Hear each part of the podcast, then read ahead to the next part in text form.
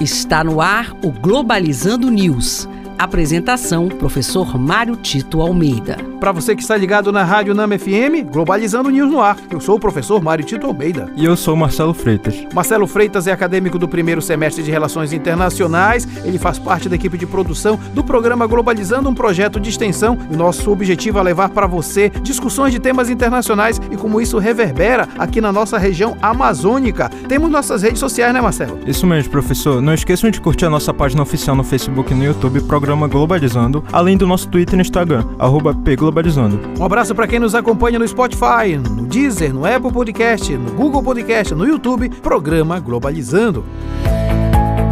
Globalizando notícia do dia. Do jornal Arab News da Arábia Saudita. Em reunião com diplomatas do Conselho de Cooperação do Golfo, Anthony Blinken, secretário de Estado dos Estados Unidos, afirmou que o país está comprometido com parceiros do Golfo Árabe. Questões como conflitos no Iêmen, Sudão e Síria e territórios palestinos integraram a agenda da reunião. Importante destacar que o Oriente Médio tem sido palco das disputas hegemônicas entre China e Estados Unidos, em especial porque a China entende que a parceria, especialmente com o Irã, pode trazer bons frutos para suas pretensões hegemônicas no mundo. Os Estados Unidos estão reagindo a isso justamente porque esse território sempre foi de grande domínio dos Estados Unidos, especialmente por conta das fontes petrolíferas. É importante destacar que o mundo tem que passar por um ciclo de paz e não insistir em lógicas de guerra. Globalizando curiosidades internacionais. Caros ouvintes, não esqueçam de acompanhar o nosso programa no sábado, que será sobre o tema Imigração Japonesa no Pará, Memórias e Heranças.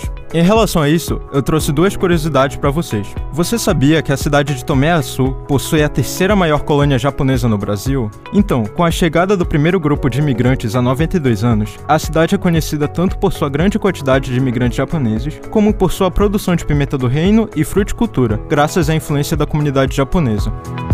Além disso, vocês sabiam que no início da década de 1920, o governo do Pará incentivou a imigração de japoneses para povoar o estado? Pois é, os imigrantes japoneses que chegaram ao Pará receberam terras para cultivo, como forma de incentivar a imigração, ao contrário dos que foram enviados ao Centro-Sul para trabalhar para os barões do café. E este foi o programa Globalizando News de hoje. Sou o professor Mário Tito Almeida e é sempre bom saber que você interage com a gente nas nossas redes sociais, né, Marcelo? Isso mesmo, professor. Não esqueçam de curtir a nossa página no Facebook e no YouTube YouTube, programa Globalizando, e o nosso Twitter e Instagram, arroba pglobalizando. Marcelo Freitas, muito obrigado. Muito obrigado, professor. E olha, fique ligado que hoje nós temos uma live especial, 20 horas, página do Facebook, programa Globalizando. Vamos falar de grandes projetos e questões ambientais na Amazônia. E não se esqueça também, próximo sábado, 9 da manhã, estaremos com o tema Imigração Japonesa no Pará, Memórias e Heranças. Será aqui na Rádio Nama FM, 105.5, o som da Amazônia. Tchau, pessoal.